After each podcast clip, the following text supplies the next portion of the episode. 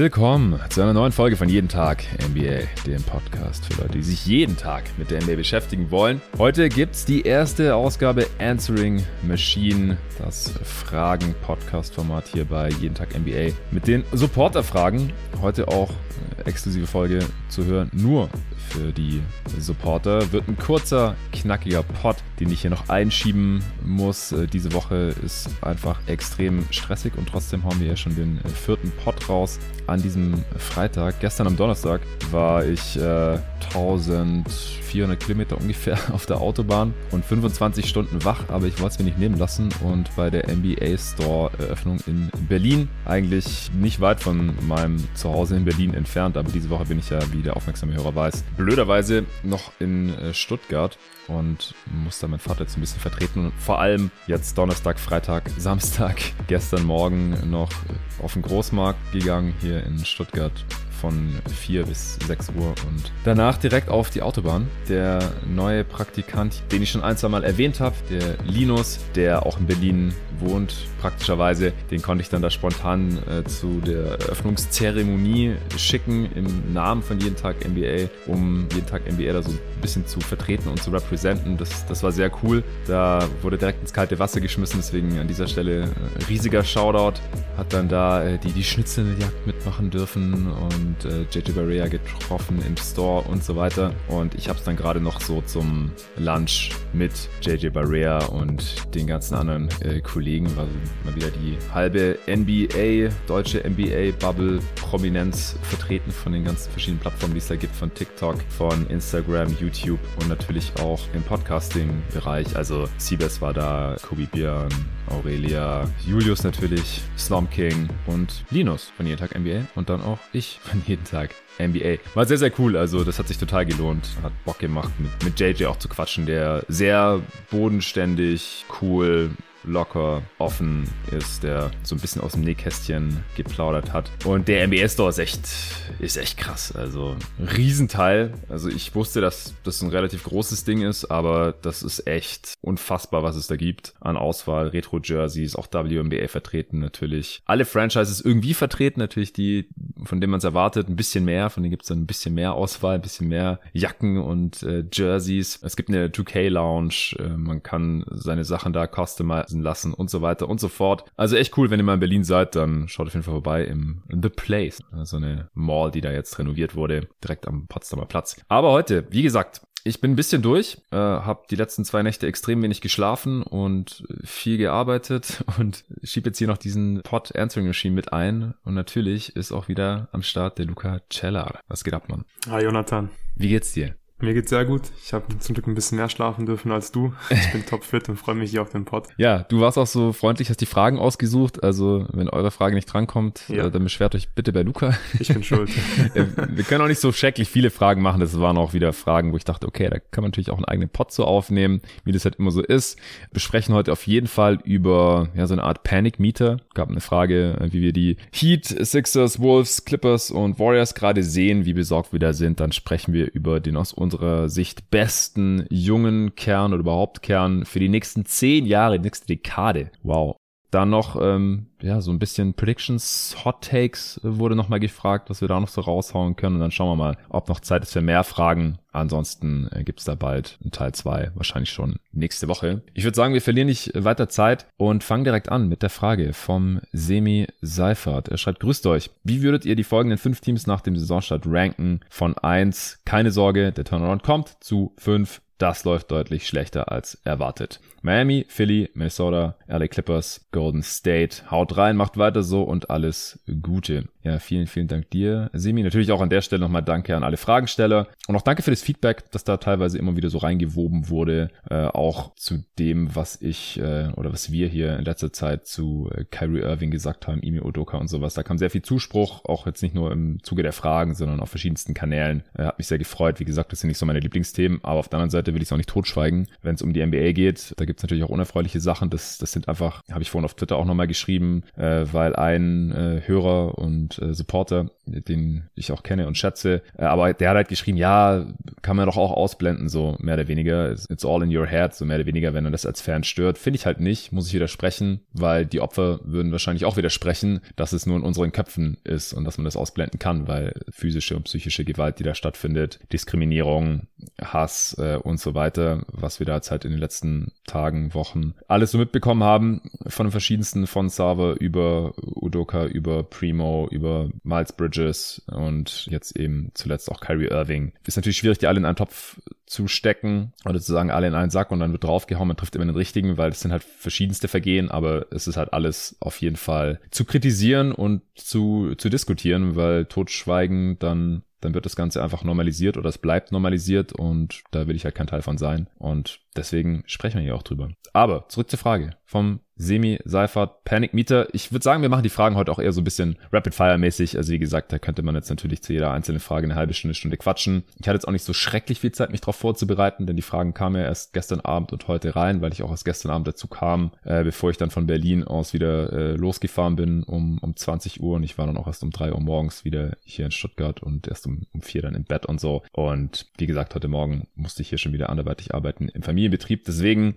nicht so mega viel Zeit gehabt, das alles jetzt äh, detailliert vorzubereiten, wie ich sonst immer ganz gerne mache, eigentlich bei den Answering Machines. Ich habe natürlich Gedanken gemacht, aber wir halten es jetzt heute eher kurz und knackig. Luca, hau mal raus. Ähm, hast du ein Team bei 1? Keine Sorge, der Turnaround kommt? Nee, bei 1 äh, habe ich gar kein Team. Du? Ja, ich, ich muss auch sagen, also wir haben immer noch keine 10 Spiele gespielt. Ich mhm. will mich da jetzt eigentlich noch von Extremen gerade fernhalten. Also weder, das läuft jetzt alles total schlimm, natürlich schlechter als erwartet, kann man schon sagen, aber das ist mir alles noch ein bisschen zu früh, um halt so extreme Aussagen zu treffen. Ich weiß, das ist langweilig, aber so wenig dann halt in dem Fall. Also ich habe bei keinem Team 1 gar keine Sorgen, aber keinem Team 5, das läuft jetzt alles ganz schlimm hier. Mhm. Sie sind alle bei mir zwischen 2 und 4. Dann frage ich mal so rum, bei welchem Team machst du dir die wenigsten Sorgen?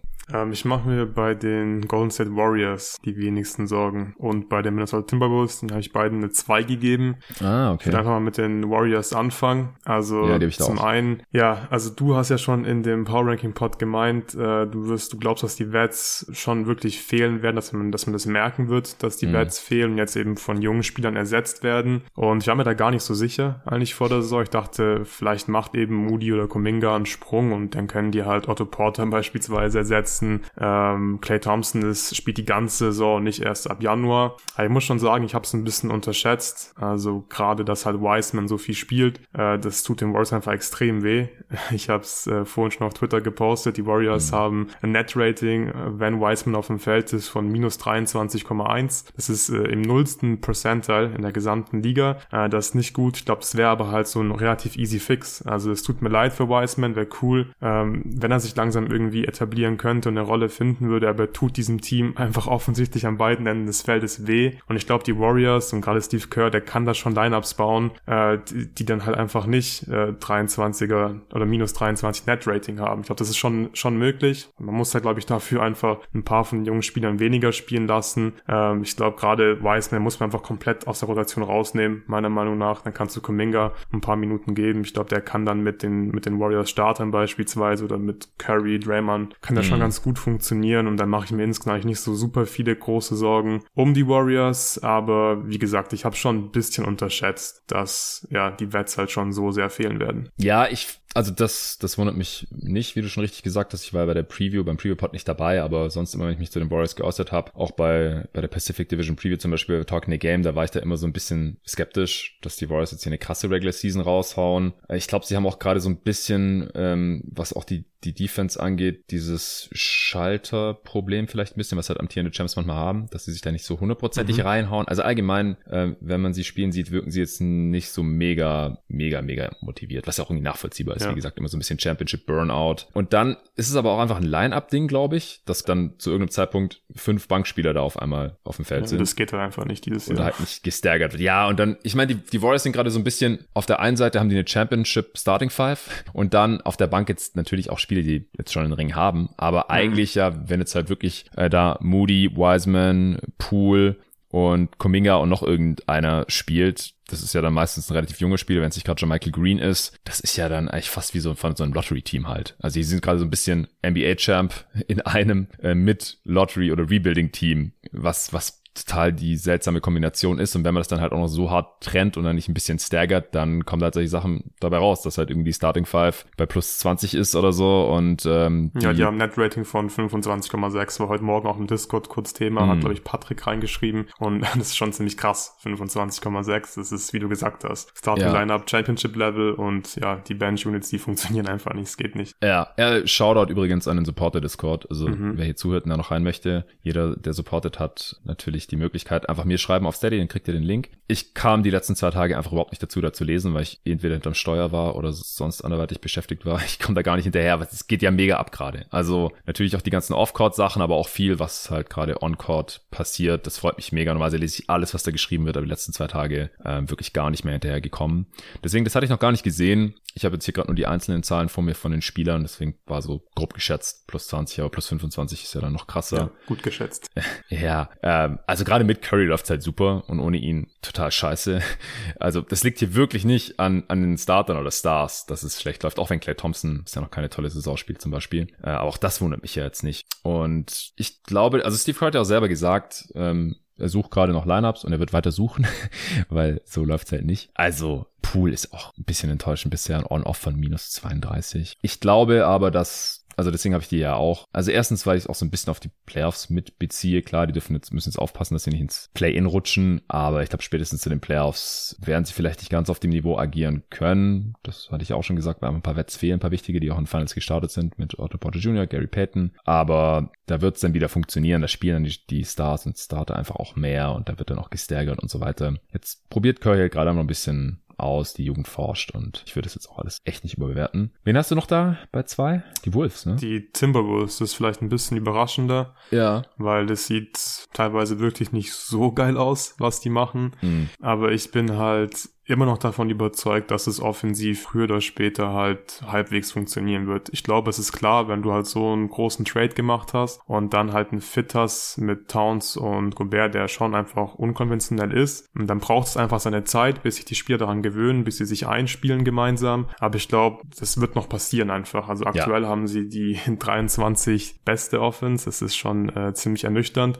wie ich finde. Ich dachte schon, dass es ein bisschen besser läuft einfach von Anfang an. Und es gab auch schon immer wieder einfach Sequenzen, wo es mir gut gefallen hat, wie Cat beispielsweise vom, von, der, von der Dreierlinie zum Korb zieht, die Hilfe zieht und dann Lobpass zu Gobert spielt. wo ich mir dachte, ja, geil, also so habe ich mir vorgestellt, das Zusammenspiel zwischen denen. Aber es gibt dann einfach viel zu oft ähm, einfach Aktionen, wo es so aussieht, würde das Spacing dann doch irgendwie nicht so richtig passen, dass Gobert ja das Spielfeld einfach ein bisschen eng macht und nicht so richtig weiß, was er halt machen soll, wenn er halt nicht gerade ein Pick and Roll läuft. Ich glaube, da wäre so ein easy Fix, dass er einfach noch mehr Off-Ball-Screen, Flare-Screen stellt, Pin-Down stellt und solche Geschichten. Und das wird, glaube ich, schon mit der Zeit. Ich bin mir nicht mehr ganz so sicher, ob sie wirklich safe in die Top 10 in die Offense kommen, aber besser als Platz 23 ähm, bin ich mir schon noch ziemlich sicher. Und die Defense ist halt, obwohl es auch da teilweise Aktionen gibt, wo es nicht geil aussieht, nicht schlecht. Gerade mit Gobert auf dem Feld natürlich wieder sehr, sehr gut. Mhm. Sein Impact ist spürbar. Insgesamt belegen sie gerade Platz 7 in der Defense. Ja. Und ja, also Towns beispielsweise finde ich verteidigt einfach erbärmlich, so teilweise. Mhm. Und äh, das muss einfach besser machen. Also fit hin, hin oder her, er muss einfach besser verteidigen. Und sie haben ja Gobert auch geholt, weil Towns eben defensiv anfällig ist. Und da muss er einfach einen besseren Job machen. Und auch Anthony Edwards muss besser spielen. Sein Playmaking finde ich bislang nicht gut. Aber es sind halt einfach alles Sachen, wo ich mir relativ sicher bin, dass es im Verlauf Saison einfach besser wird. Deswegen, ja, bin ich hier noch lange nicht bei einer 4 oder 5 bei den Timberwolves. Also ich habe sie auf 4. Also ich, okay, weil es einfach offensiv so viel schlechter ist, als ich gedacht hätte. Mhm. Also defensiv sind sie ja genau da, wo wir, glaube ich, beide dachten. Wir haben beide gesagt Top 10. Da sind sie jetzt auch. Aber ich mache mir da schon ein bisschen Sorgen auch um die Spieler selber einfach. Also, was ist mit Dilo los zur Hölle? Also, ich bin mir halt einfach nicht sicher, ob, ob er nicht einfach, also ob das erstens, ob der Fit halt einfach doch schlechter ist, als ich dachte, weil sie einfach auch so wenig Shooting haben und da ist jetzt schon Chris das Finch Problem, ja. gefragt. Ähm, mhm. Letztes Jahr hatten sie einfach viel mehr Shooting und ja. Anthony Edwards äh, haben wir auch neulich in der Folge hier besprochen mit Jerry und David. Der hat äh, bisher einen relativ enttäuschenden Start, auch wenn er Topscorer ist. Ähm, Rudy Gobert wird vielleicht langsam schon alt. Jaden McDaniels McDaniels trifft kein Scheuntor, äh, der fünfte Starter, ähm, der über 30 Minuten spielt, genauso Dilo unter 30 Prozent. Und also da müssten jetzt einfach alle Spieler, alle Starter, also die sind ja offensiv, haben die offensiv von 99 oder so Lakers-Niveau, die, die, wenn die Starter zusammen auf dem Feld sind. Es ist halt so schlecht gerade, dass da einfach einiges passieren müsste. Ich glaube, es wird besser werden. Ja, 99,2 ist das Offensivrating von den Startern in 260 Possessions. Das ist echt krass. 12. Percentile. Die haben zwar über 20% Turnover-Rate. Das wird auch nicht so bleiben, aber das läuft einfach überhaupt nicht zusammen. Also das ist echt viel schlechter, als ich gedacht hätte. Ich muss zugeben, dass ich es unterschätzt habe, dass Vanderbilt einfach ein anderer Non-Shooter ist als Gobert. also dass der halt trotzdem viel auf dem Perimeter rumstand ja. und äh, dann halt der, sein Defender wenigstens so ein bisschen aus der Zone rausgekommen ist und Gobert halt einfach nur in der Zone ist und dass die anderen Spieler irgendwie nicht so richtig mit klarkommen ähm, und dass die vielleicht auch, also ich weiß halt nicht, ob sie damit klarkommen können. Also was man da jetzt schon so gehört hat, auch von Anthony Edwards und so, das macht mir einfach ein bisschen Sorgen, ob die das auch wollen und ob das da dann vielleicht eine Rolle spielt, dass halt Ant-Man und Cat gar nicht gefragt wurden, ob die Gobert überhaupt im Team haben wollen und so. Also das, das ist, macht einfach so einen Eindruck, der mir Sorgen bereitet insgesamt. Und deswegen habe ich eine 4, wie ja, gesagt, ja, keine 5. Es wird besser werden, aber ich habe mittlerweile schon, also das ist die Overwette, wo ich am meisten Schiss habe, dass es vielleicht doch nichts wird. Nach so wenigen Spielen mhm. schon. ja, also bei, zu, dem, zu dem Punkt mit Ant, da stimme ich dir auf jeden Fall zu. Also finde ich auch so ein bisschen fragwürdig, dass er sich die ganze Zeit so, ja, so ein bisschen äußert nach dem Motto, ja, mit Gobert ist alles irgendwie so eng und keinen klar, Platz mehr in der Zone. Ist besser. Ja, genau. genau, da stehen fünf Leute in der Zone und wenn wir irgendwie kleiner spielen, dann ist für mich alles viel, viel cooler so. Und es wird sich ja nicht ändern. Gobert ist da und der spielt. Ja, aber ich glaube, ja, ich glaube, das Problem der Starter ist einfach auf jeden Fall McDaniels, glaube ich. Der war zwar bei uns ja auch der Breakout-Kandidat im Preview-Pod, aber wenn der seine Würfe halt nicht trifft, dann ist es halt gerade in der Starting-Lineup einfach tough. Also dann, dann, dann glaube ich, muss man da irgendwie was verändern, auch wenn es dann vielleicht, äh, ja, defensiv dem Team nicht gut tut, wenn McDaniels nicht startet, aber ich glaube, du brauchst einfach halt wirklich mehr Shooting. Du kannst nicht zwei Non-Shooter auf dem Feld gleichzeitig haben und dann musst du halt, keine Ahnung, Torian Prince starten lassen, damit du einfach mhm. das Spacing ein bisschen fixt in diesen, ja, Starting Units. Ja, aber ich, ich sehe halt jetzt im Kader auch nicht so die offensichtlichen Lösungen. Malik Beasley ist ja im Trade weggegangen. Das wäre halt einer, der, der ist halt das geil, der ja. hochvolumigsten Shooter der Liga. Ähm, ja, Beverly trifft jetzt bei den Lakers aktuell auch nicht so geil, aber ähm, ja, wahrscheinlich im Schnitt dann schon ein besserer Shooter als, als eben McDaniels. Also sie haben da einfach nicht so wirklich die Option. Auch Kyle Anderson kommt ja rein, spielt dann auf der 3. Absoluter Non-Shooter, der überhaupt gar keine Gravity hat. Und auch Torian Prince ist, ist ja jetzt nicht der allertödlichste Shooter. Also in dieser Saison bisher schon. Über 50% Dreierquote. über der Karriere auch 37% ähm, bei solidem Volumen. Ja, doch, neun Attempts auf 100 Possessions. Vielleicht tue ich ihm ein bisschen unrecht. Ja, vielleicht also Dreier ist halt schon so das, der beste Skill von, von Torian Prince. Hast schon recht, wahrscheinlich könnte das so ein Quick ja. Fix sein. Aber es fühlt sich für mich schon seltsam an, da jetzt die Hoffnungen in Torian Prince ausgerechnet zu legen. Ja, ich, ich mache mir da wie gesagt schon, schon mehr Sorgen. Wie gesagt, jetzt noch nicht extrem, aber von allen Teams tatsächlich am meisten. Ich äh, habe alle anderen Teams bei einer 2 oder 3. Oder in Kategorie 2 oder 3. Okay. Ähm, ja, ich habe auch ein Team ähm, eine 4 gegeben, aber ich würde sagen, dazu komme ich dann später. Wir machen mit den Teams weiter, die wir auf 2 und 3 haben, oder? Ja, okay, von mir aus. Ich habe die Heat noch auf 2. Ja. Also ich. Die habe ich auf 3. Mm, ja, kann ich, kann ich auch sehen. Also die haben schon Probleme, aber ich, mhm. ich würde das trotzdem jetzt noch nicht zu hoch hängen. Ja, also das Ding ist so ein bisschen, als wir die Power Rankings aufgenommen haben, da haben wir auch O-Rating und D-Rating so ein bisschen gerankt und geguckt, wo die Teams halt am Ende der Saison landen werden. Hm. Und bei den Heat äh, war ich irgendwie immer so, jetzt einfach mal nur, wenn ich mal ausblende, dass sie halt von Spolstra gecoacht werden und dass die Heat immer irgendwie Mittel und Wege finden, besser zu sein als erwartet, ja. dann waren sie halt eigentlich weder in Offense noch in Defense so richtig geil. Und dann habe ich sie halt immer so ein bisschen hochgeschoben, weil sie eben von Spolstra gecoacht werden ja. und weil ich davon ausgehe, dass sie halt irgendeinen G-Liga finden, irgendeinen, der dann mit einem 10-Day-Contract reinkommt und plötzlich performt. Aber bislang ist es halt nicht wirklich der Fall. Sie sind in mhm. Defense und Offense auf Platz 17 und das ist eigentlich so ein bisschen, was ich ja eigentlich erwartet habe halt vor der Saison. Ich finde, man hat einfach äh, nicht wirklich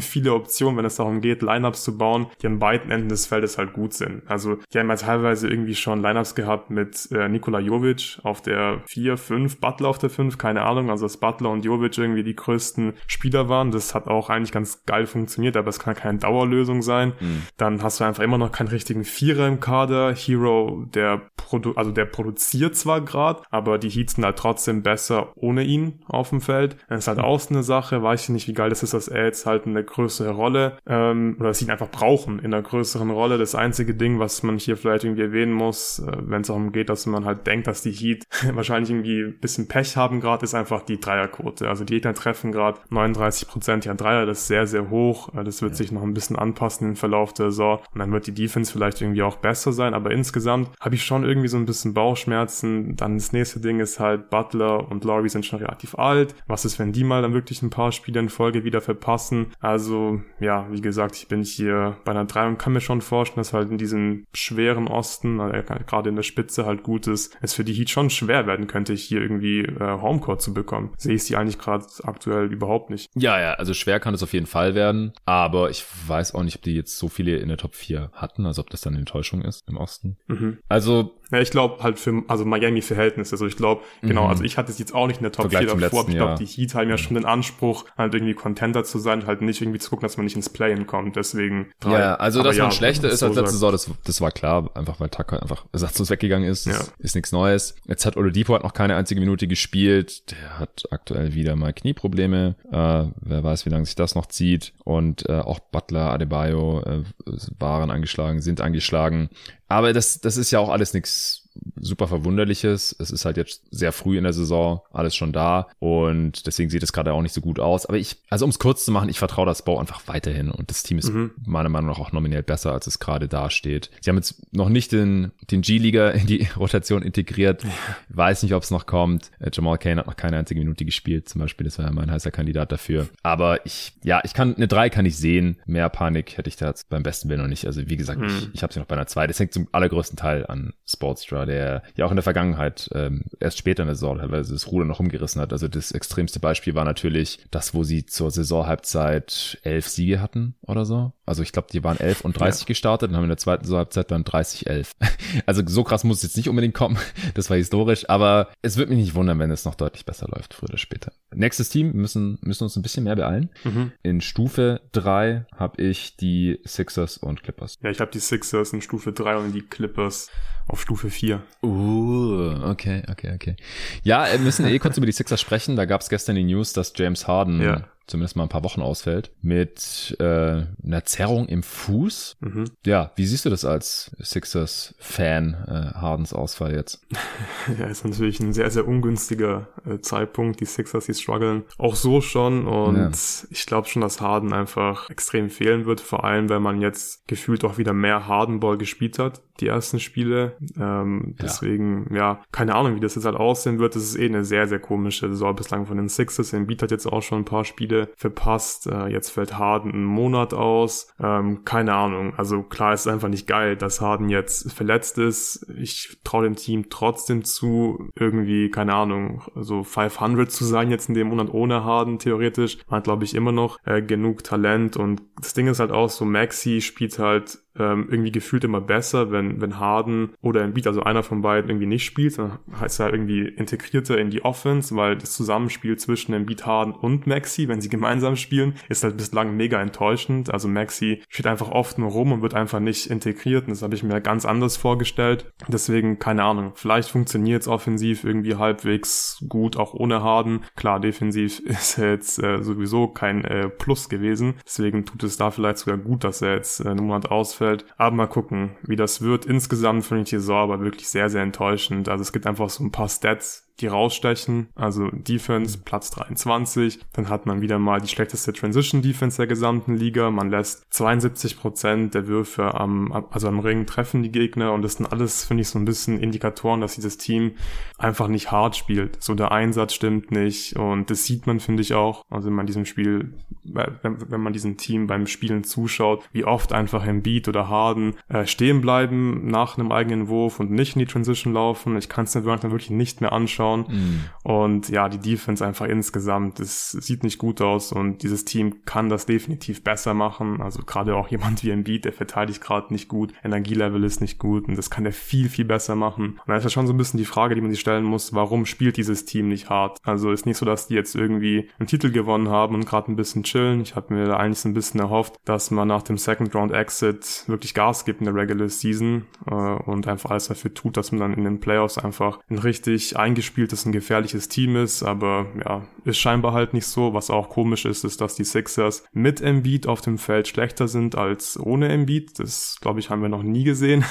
Und das mhm. spricht auch so ein bisschen dafür, dass Embiid einfach bislang echt einen miesen Saisonstart hat. Ich denke, er wird halt besser und um jetzt das Ganze ein bisschen abzuschließen, ich glaube, deswegen bin ich jetzt hier noch nicht auf vier oder fünf auf dem äh, Panikometer, weil Embiid wird einfach besser und dann wird dieses Team auch besser. Gerade wenn er defensiv wieder auf sein normales Niveau kommt, dann, dann ist der defensive Floor wieder viel höher und ja, offensiv läuft es auch jetzt ja schon ganz gut. Man ist Top 10, auch wenn ich es mir anders vorgestellt habe, die Offense. Und ich glaube, es wäre auch besser, wenn anders spielen würde, aber es funktioniert halt zumindest ganz gut, was man in der Offense macht. Deswegen im Hinblick auf die Regular Season mache ich mir da jetzt nicht so die größten Sorgen. Ja, also ich habe da eigentlich auch nichts hinzuzufügen. Auch nochmal für die Hörer, die es jetzt vielleicht nicht auf dem Schirm haben, weil es erst neulich rauskam nach Saisonstart, dass Embiid zwei Monate nicht trainieren konnte in der Offseason, oder? Mhm, ja. Wegen, was hat er gehabt? Plantar Fasciitis, also so eine, ja, auch Fußverletzung im Endeffekt. Mhm. Konnte sich nicht großartig bewegen und entsprechend ist er halt auch überhaupt nicht in Form. Und ja, daher rührt eigentlich vieles, was da gerade in Philly noch nicht so richtig funktioniert. Ähm, die anderen Sachen hast du jetzt auch schon angesprochen, das sehe ich alles genauso. Ich habe sie auch hier in, auf Stufe 3. Äh, vielleicht sollten wir immer auch noch kurz raushauen, wo die Teams überhaupt gerade stehen, damit äh, die Hörer das auch immer noch gleich mitgeliefert bekommen. Clippers sprechen wir gleich noch, die stehen bei 4 und 4 mittlerweile, aber Net Rating von ungefähr minus sechs. Zweitschlechteste Offense immer noch. Genauso wie vor einer Woche, als wir auch schon über sie gesprochen haben.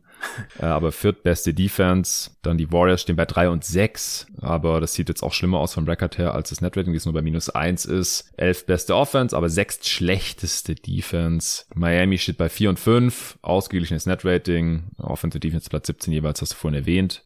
Philly steht bei 4 und 5, auch ausgeglichenes Netrating, 5 beste Offense, 8 schlechteste Defense und die Wolves stehen bei 4 und 4, positives Netrating plus 2, 8 schlechteste Offense und 7 beste Defense, das haben wir vorhin, glaube ich, auch gesagt. Ja, die Clippers, warum machst du dir schon relativ viele Sorgen, auch im Vergleich mit den anderen Teams jetzt?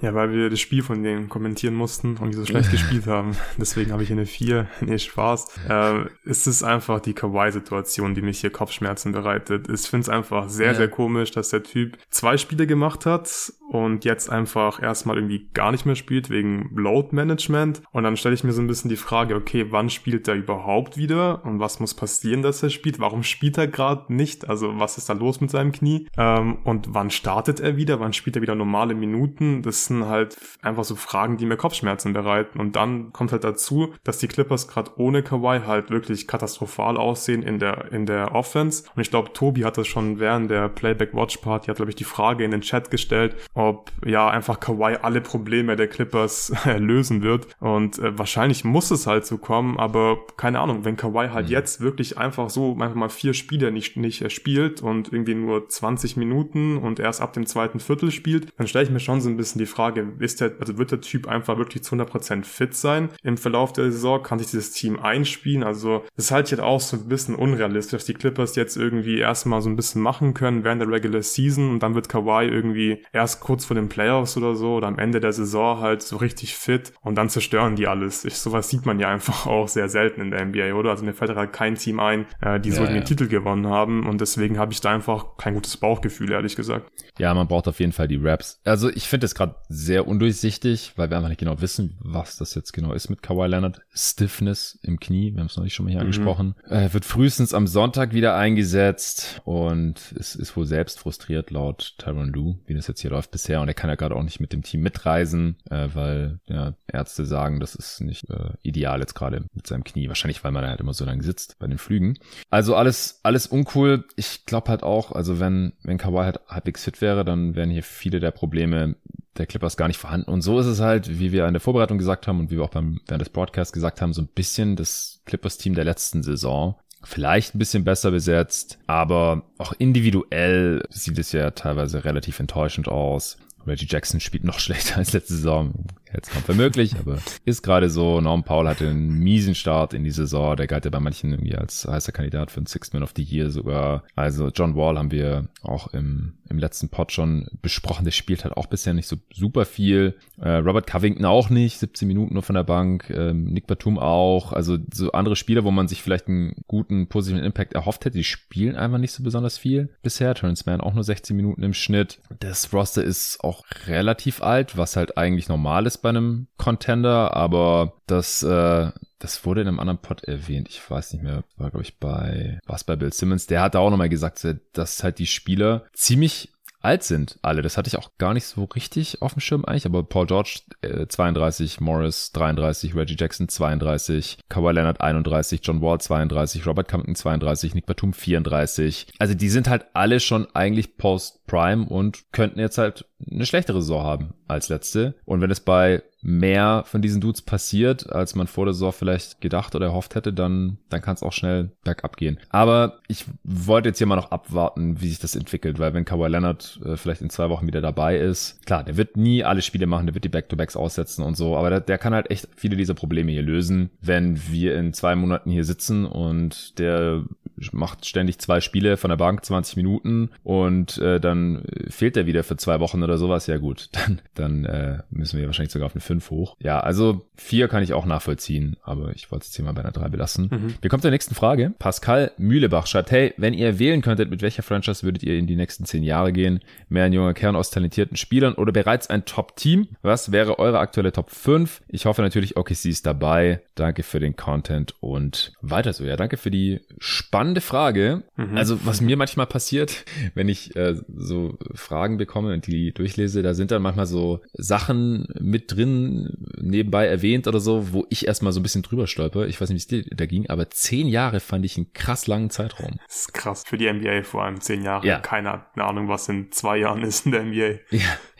Ich, ich habe da kurz drüber nachgedacht. Und mhm. hast du eine Ahnung davon, wie viele Spieler in der NBA noch bei dem Team spielen, wo sie vor zehn Jahren schon waren? Also in der Saison 2012, 13? Ähm, ich würde sagen, es gibt zwei Spieler. Nicht schlecht. Du könntest auf mindestens drei eigentlich relativ schnell ah, kommen. Nicht blöd, drei. Ja, die Warriors drei, oder? Genau. Auf die bin ja. ich sofort gekommen und dann sind mir noch mhm. zwei eingefallen. Ich habe jetzt nicht jedes Roster durchgeklickt und überall geguckt oder so, dazu hatte ich nicht die Zeit. Aber es waren halt natürlich Clay, Curry und Rookie Draymond Green 2012, mhm. 13. Die sind immer noch bei den Warriors offensichtlich. Rookie Damon Lillard und Rookie Bradley mhm. Beal. Und sonst ist mir ja. niemand eingefallen. Ja. Fünf Spieler. Also in zehn Jahren sind 99,9 Prozent der Liga halt nicht mehr bei der Franchise, wo sie jetzt sind, wenn das ungefähr so weitergeht mit dem Player Movement und ich wüsste jetzt nicht, warum sich das ändern sollte. Also bei solchen Fragen macht, glaube ich, so fünf Jahre mehr Sinn. Und selbst das, also wie viele Spieler haben noch einen Vertrag über fünf Jahre, auch das ist verschwindend gering. Da wäre es dann aber schon ein bisschen realistischer. Aber gut, ich, ich habe die Frage jetzt mal so übernommen, beziehungsweise so beantwortet, wie sie gestellt wurde. Äh, noch eine wichtige Sache, Picks sind hier nicht involviert, gehe ich mal von aus. Also ich habe das jetzt nur auf Spiele bezogen. Du auch? Mhm.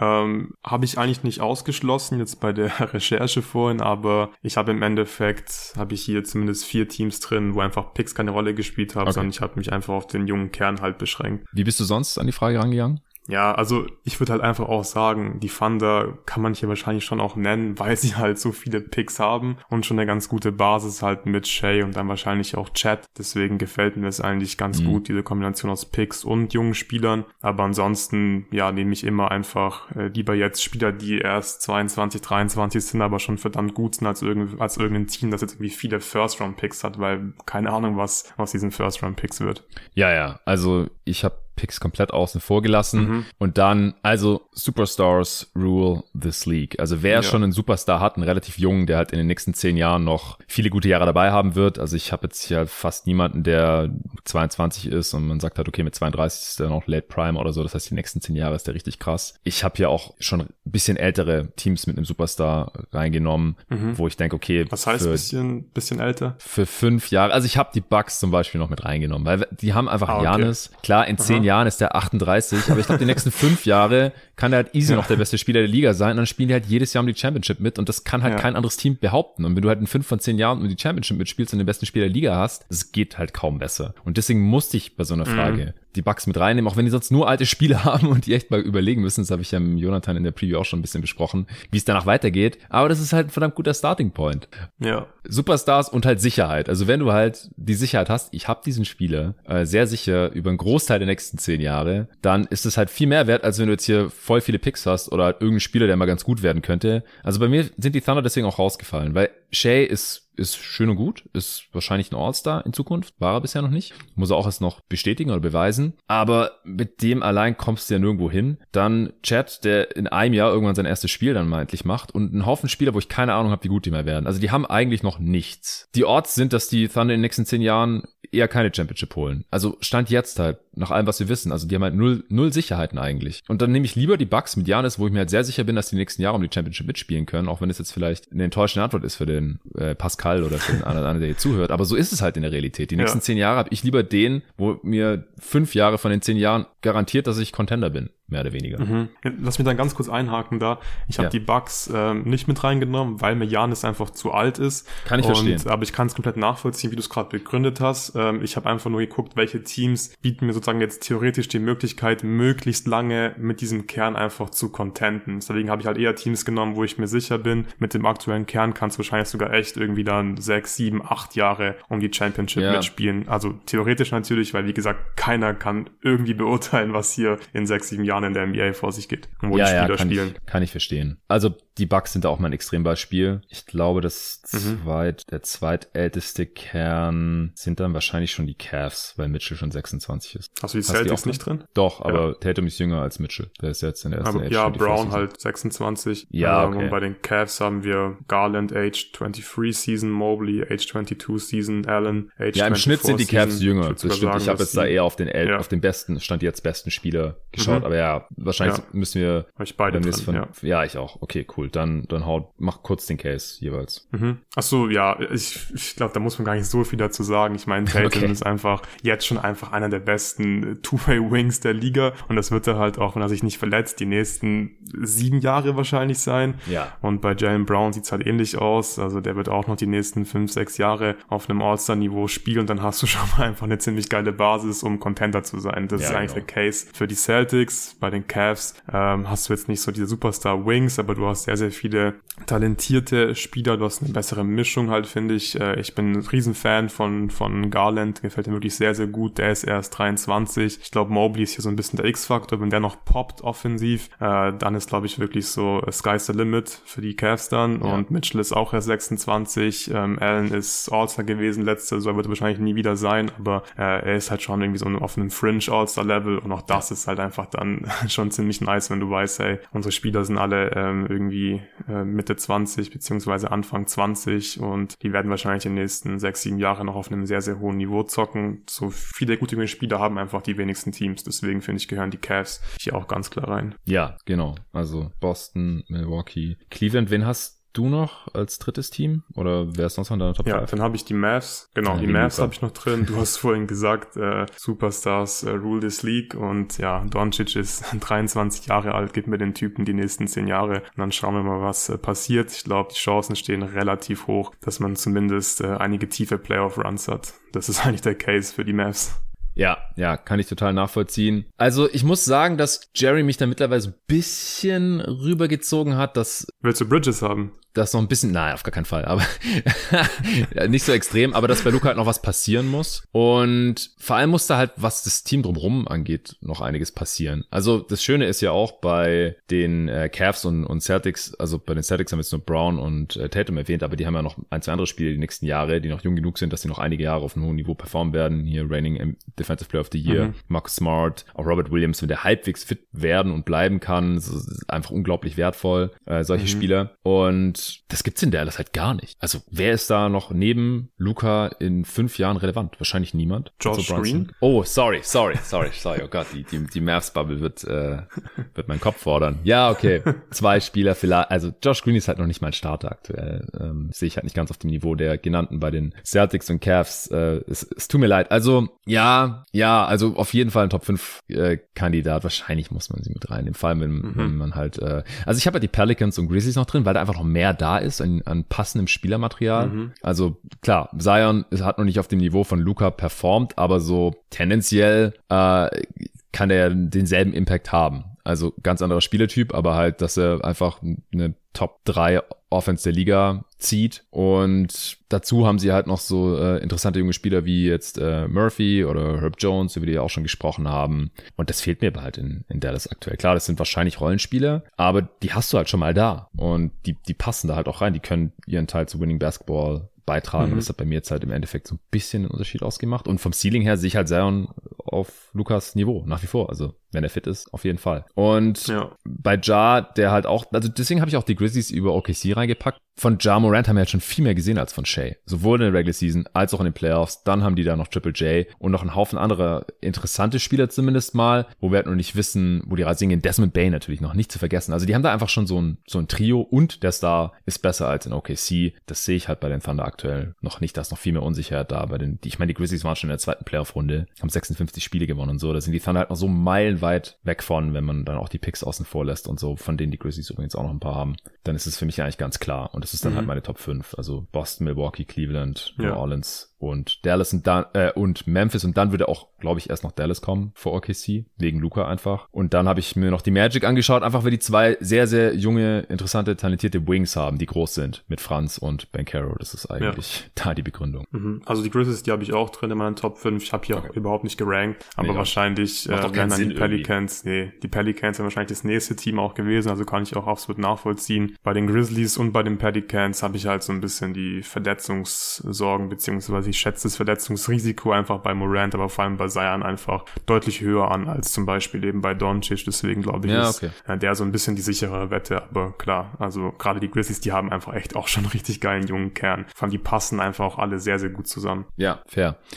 Okay, nächste Frage, oder? Ja. Stefan Haller schreibt, Hallo Jonathan und Luca, was sind eure drei in Klammern heimlichsten im Sinne von nicht mehrheitsfähigen Klammer zu, Predictions für die aktuelle NBA-Saison. Egal ob Team, Spieler, Staff, Punkt, Punkt, Punkt. Also ich fand die Frage gar nicht so einfach, weil ich gefühlt vor der Saison schwer. halt alles rausgehauen habe, was ich hatte an Predictions, äh, mhm. auch irgendwelche heimlichen Hot Takes und so. Ich habe eigentlich alles rausgehauen in den 25 Previews, an denen ich äh, beteiligt war und, und den Conference äh, Power Rankings und dem Wettenpot und so. Also das Magazin der Hot Take Canon habe ich echt leer geballert, sozusagen. Aber ich, ich habe mir, hab mir halt mal rausgeschrieben, auf welchen Hügeln ich auf jeden Fall gerne sterben würde, wenn ich jetzt mhm. muss. ähm, auch wenn es vielleicht immer noch nicht mehrheitsfähig ist. Wie bist du an die Frage rangegangen? Ja, also es geht mir wirklich ähnlich. Ähm, ich glaube, ich bin eh jetzt nicht so super dafür bekannt, für meine krassen Hot Takes, die ich die ganze Zeit rausfeuer.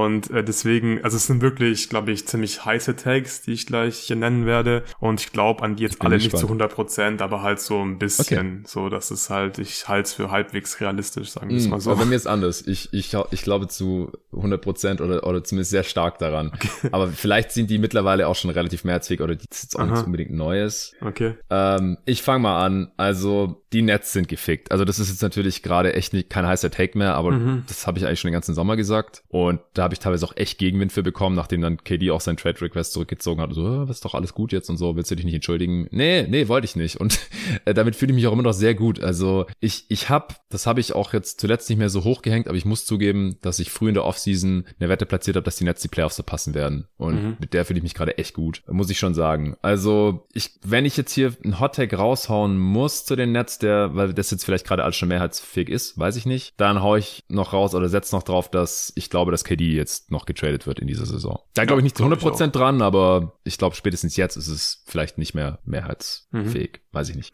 Okay, dann hau ich mal meinen ersten raus. Mhm. Ich glaube, es ist direkt ein ziemlich heißer Take und äh, zwar sage ich, dass die Cavs in die Finals kommen diese Saison. Oh. Aber nur ist es schon soweit. Aber nur nur wenn die nur wenn die Celtics äh, die Bucks in der zweiten Runde schlagen, weil dann werden die Cavs die Celtics in den Conference Finals schlagen. Weil ich glaube, die Bucks, die sind schon nochmal einen Tick zu groß einfach für diesen kleinen Backcourt. Ja, ja, Ja, dabei haben sie halt dann die, die zwei Bigs. Ja. Also ja. vielleicht doch kein so schlechtes Matchup gegen die Bucks. Ja, finde ich interessant. Also ich glaube, die Cavs sind vielleicht so, wenn man jetzt sich hier für ein Team entscheiden muss, dass man jetzt eher als Contender sieht als noch vor Saisonstart, dann sind es vielleicht die Cavs. Auf der anderen Seite ist mir das halt auch mhm. noch echt viel zu früh. Und wir haben die Cavs ja beide sowieso schon sehr positiv gesehen gehabt vor Saisonstart. Ja. Aber ja, ja, finde ich gut, gefällt mir. Und der Take ist, glaube ich, auch noch nicht mehrheitsfähig, auch wenn die Cavs gerade sehr viel mhm. Hype erfahren als bestes Team im Osten. Stand jetzt. Mein nächster Take ist, und das ist leider auch nichts Neues, äh, aber auf dem Hügel sterbe ich auch, die Lakers sollten und werden die beiden Firsts in diese Saison traden. ja, sehr schön, weil ich habe auch einen Lakers-Take mitgebracht, geht in eine ähnliche Richtung. Und zwar sage ich, dass die Lakers eine positive Bilanz haben werden. Äh, die Defense ist ja gerade die zweitbeste äh, Defense in der gesamten Liga und ich glaube, die können auch wirklich sich in der Top 10 erhalten, die ganze Saison über. Ich glaube, äh, das passt schon, wie die verteidigen. Ey, die sieht gerade defensiv wirklich auch gut aus. Natürlich haben die viel zu wenig Shooting, aber auch die 27% Dreierquote, bei der sie aktuell stehen, das ist schon ein bisschen unglücklich. Also selbst die Lakers, die sollten eigentlich äh, ein bisschen mehr ihre Dreier treffen. Das wird sich noch ein bisschen mhm. einpendeln. Und dann glaube ich auch einfach, dass der Westbrook-Trade kommen wird und dann wird dieses ja. Team einfach mehr als 41 Spiele gewinnen. Ja, sehr schön. Das hatte ich ja aber auch schon vor der Saison gesagt. Und das, da würde ich jetzt auch nicht, nur nicht von abrücken. Hey, und Westbrook kommt wieder von der Bank. Äh, sehr schön. Ähm, also dem liegt halt auch ein bisschen zugrunde, das ist vielleicht auch nochmal nicht mehrheitsfähig, weiß ich nicht, dass aus meiner Sicht LeBron und AD gut genug aussehen, dass wenn man hier halt den richtigen Trade macht mit diesen zwei Picks und ich glaube halt auch, ich glaube zum einen, dass sie sie traden werden, aber zum anderen halt auch nur für ein Paket, das sie dann auch wirklich zum Contender macht. Und dafür sind LeBron und AD halt bisher aus meiner Sicht gut genug, die sehen gut genug aus. AD vielleicht nicht auf dem Niveau, das man sich vor zwei, drei Jahren erwartet oder gewünscht hätte, aber vor allem defensiv halt schon extrem stark und offensiv gut genug aus meiner Sicht LeBron auch noch und wenn du dann halt ähm, das richtige Paket da bekommen kannst, dann können die Lakers, weiß nicht, sind sie auf jeden Fall nicht der Favorit, aber sie können dann, wenn sich das schnell genug einspielt und so und sie in den Playoffs die richtigen Matchups haben und so, dann, dann können sie vielleicht schon in den erweiterten Kreis der Contender nochmal aufsteigen. Und deswegen, ich glaube, das wird passieren, weil was willst du mit diesen zwei Firsts? So, du, es ist halt extrem unwahrscheinlich aus meiner Sicht, dass diese zwei Picks dann 2027 oder 29 oder beides halt, die Lakers näher an den Championship bringen können, als jetzt, wo du LeBron AD schon im Team hast und du diese Picks dann wegtradest. Also das ist ist so ein bisschen meine Logik dahinter. Ja. Wir werden sehen. Ähm, und ich weiß, dass es viele andere sehen. Da ging es vor einer Woche ja äh, auf Twitter die ganze Zeit drum gefühlt. So, meine letzte Prediction ist, uns steht ein riesiger Multi-Team-Trade im Dezember oder Januar mhm. bevor, in dem einige Personalien und Teamneeds auf einmal adressiert werden. Ich sag, mindestens vier Teams und zehn Spieler sind da involviert. Ja, das äh, sehe ich auf jeden Fall. Weil einfach viele Teams, die müssen noch was machen. Die Tanking-Teams gewinnen gerade viel zu viel. Die müssen ihre Wets eigentlich abgeben, dass sie nicht in die Playoffs kommen oder so. Und ich glaube, es ist auch immer einfach sinnvoller, diesen Trade da dann so früh wie möglich eigentlich zu machen, dass du halt noch äh, so lange wie möglich gemeinsam spielen kannst, dann bevor es dann in die Playoffs geht. Ja. Hast du noch eine Prediction? Ja, ja, noch mein letzter Take. Äh, ist eigentlich ein Take aus, aus ähm, der Offseason und äh, Double Down hier on Isaiah Stewart und ich sage, er wird äh, mehr als sechs Dreier pro 100 Possessions nehmen am Ende der Saison und wird mindestens 33 Prozent davon verwandeln. Sieht aktuell nicht danach aus, aber nee. ich glaube, da kommt er noch hin. Wo ist er? Bei 24 Prozent oder Ey, der Freiwurf. 27. Äh, ich glaube nicht. 27 Prozent hat er. Ich hab's gerade. Ja, ja, okay, ja. dann easy. Dann sage ich, dann kommt er auf 34 äh, Prozent. 10 von 37 ist bisher. Mhm. Letzte Saison war er 15 von 46, by the way, in 71 Spielen. Also er hat jetzt schon zwei Drittel der getroffenen Dreier der Er nimmt sie Saison. auf jeden Fall. Ja, ja, er nimmt sie. Das mit den 6 per 100, das, das ist er bei 6,7 gerade. Er muss jetzt nur noch 6 Prozent besser treffen. Mhm. Das ist da nicht hot. ja.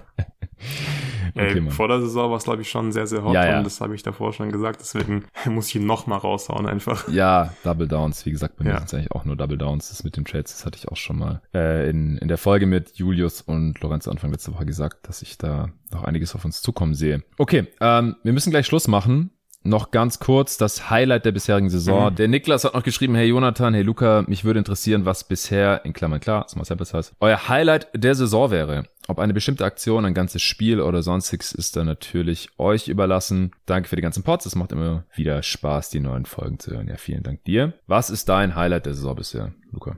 Äh, mein Highlight äh, war das Cavs Celtic Spiel. Das habe ich mir gestern Morgen, glaube ich, reingezogen und es war einfach ein super geiles Spiel. Nice. Äh, es gab eine Overtime, nachdem Tatum ja das Spiel mit einem krachenden Dank in die Overtime geschickt hat und dann ging es eigentlich genauso spektakulär weiter. Also hat wirklich richtig viel Bock gemacht, dieses Spiel. Und deswegen kommen die Cavs natürlich auch in die Finals. ah, okay, alles klar. Keine Overreaction. Ähm, Spiel habe ich noch nicht sehen nee, können. Nee. Also ich, ich, wie gesagt, ich konnte gestern leider sehr wenig auf dem Bildschirm schauen. Wollte ich mir auf jeden Fall noch reinziehen. Das krasse ist, ich hatte keine Ahnung, wie das Spiel ausgegangen ist, bis gerade eben. Also du hast jetzt für mich gespoilert. Ah, was nicht schlimm ist. Das tut mir wirklich sehr leid. Doch, das tut mir wirklich leid. Alles gut. Ich, ich war schon noch auf Twitter und alles. Aber da geht's halt gerade leider nur um die Nets und Kyrie und jetzt wurde suspendiert von den Nets. Mhm. By the way, kurzes Update. Für mindestens fünf Spiele war auch sehr seltsam formuliert. Von wegen, bis er quasi das Nötige getan hat, was wir von ihm erwarten, so ungefähr. Dann kam auch prompt die Entschuldigung von Kyrie, aber ich kann es mir da nicht abkaufen. Also er hatte genug Möglichkeiten, sich zu entschuldigen, hat immer alles rausgehauen, außer eine Entschuldigung. Das, also ja, keine Ahnung. Ich, ich mache das fast jetzt nicht mehr auf. Aber darum ging es halt in allererster Linie und auch in zweiter und dritter Linie in den letzten 24, 48 Stunden, seit wir es jetzt Mal aufgenommen haben, äh, auf Social Media. Und deswegen habe ich nicht äh, mitbekommen. Das krasse habe ich schon mitbekommen, nicht, wie es ausgegangen ist. Ich wusste nicht, dass es in Overtime ging. Scores hatte ich bisher vermieden, weil ich die Hoffnung habe, dass ich irgendwann heute Abend oder spätestens morgen noch ein paar Games nachholen kann. Aber gut, mein Highlight der Saison bisher ist das äh, erste Spiel der Suns gegen die Mavs direkt. Weil also, es, es klingt crazy, aber die Suns haben einfach einen geilen Saisonstart jetzt hingelegt. Aber mhm. als sie da im zweiten Viertel schon wieder von Luca auseinandergenommen wurden, es war, ich sag's jetzt zum dritten Mal, ein Make-or-Break-Moment für die Phoenix Suns in meinen Augen. Das hat sich so übel angefühlt als Fan. Und dann haben sie das Spiel noch rumgerissen und seither nur noch einmal verloren, eben in Portland nach Overtime, was auch okay ist. Also das ist mein Highlight der Saison bisher. Äh, Shoutout nochmal Damien Lee. Und ja, ansonsten fand ich auch das Spiel der Suns gegen die Warriors, also ist mhm, hier die ja. absolute Fanboy-Perspektive gerade, war auch noch ein riesiges Highlight, dass man die da so auseinandergenommen hat. War wirklich ein sehr geiles Spiel, hat mir auch gut gefallen. War fett und äh, Clay zur Verzweiflung gebracht und so weiter und so fort. ja, war geil. Okay, also wir haben noch ein paar Fragen, die machen wir dann gerne bei der nächsten Gelegenheit. Wahrscheinlich schon nächste Woche, es sei denn, es gibt irgendwelche krasse News, ähm, wo wir dann stattdessen drüber sprechen müssen. Nächste Woche gibt's dann Power Ranking Updates. Äh, du besprichst mit Tobi die Eastern Conference, ich mit Jerry die Western Conference, äh, Plätze 15 bis 1. Und dann spreche ich mit äh, Jerry auch noch über die ja, frühen statistischen Entwicklungen auf Liga-Ebene, also Liga-Effizienz, ähm, was hat sich da verändert ansonsten, was springt ins Auge, gibt's mehr oder weniger Fouls, mehr Dreier oder weniger Freiwürfe, was auch immer, Offensiv-Rebounding und so weiter und so fort. Das stabilisiert sich jetzt alles so langsam, sodass wir da nächste Woche dann auch mal drüber sprechen können. Und dann, wie gesagt, haben wir beide noch einen Aufnahmeslot und da beantworten wir dann wahrscheinlich noch mal ein paar Fragen. Sehr schön, dann äh, bin ich auch endlich wieder in Berlin. Ich äh, bin jetzt noch zwei Tage hier, habe noch einiges zu tun und am Sonntag fahre ich dann zurück und dann bin ich auch erstmal eine Weile dort. Äh, werde den Linus da ein bisschen einlernen und äh, ja, fleißig Pots produzieren. Semester geht auch wieder los, ähm, habe wieder meine Dozentur für Medienproduktion an HMKW. Ich freue mich drauf. Äh, nach, wann war ich denn das letzte Mal durchgehend in Berlin? Anfang, Anfang Juli, Anfang der Free Agency. Ja, nach vielen Monaten bin ich dann wieder zurück und äh, ein bisschen normaleren Alltag wieder und dann erscheinen hier auch die gewohnten drei bis fünf Folgen, die äh, ohne euch gar nicht möglich wären. Also nochmal danke an alle fürs Supporten, auch fürs Zuhören, fürs Einsenden der Fragen. Bis zum nächsten Mal.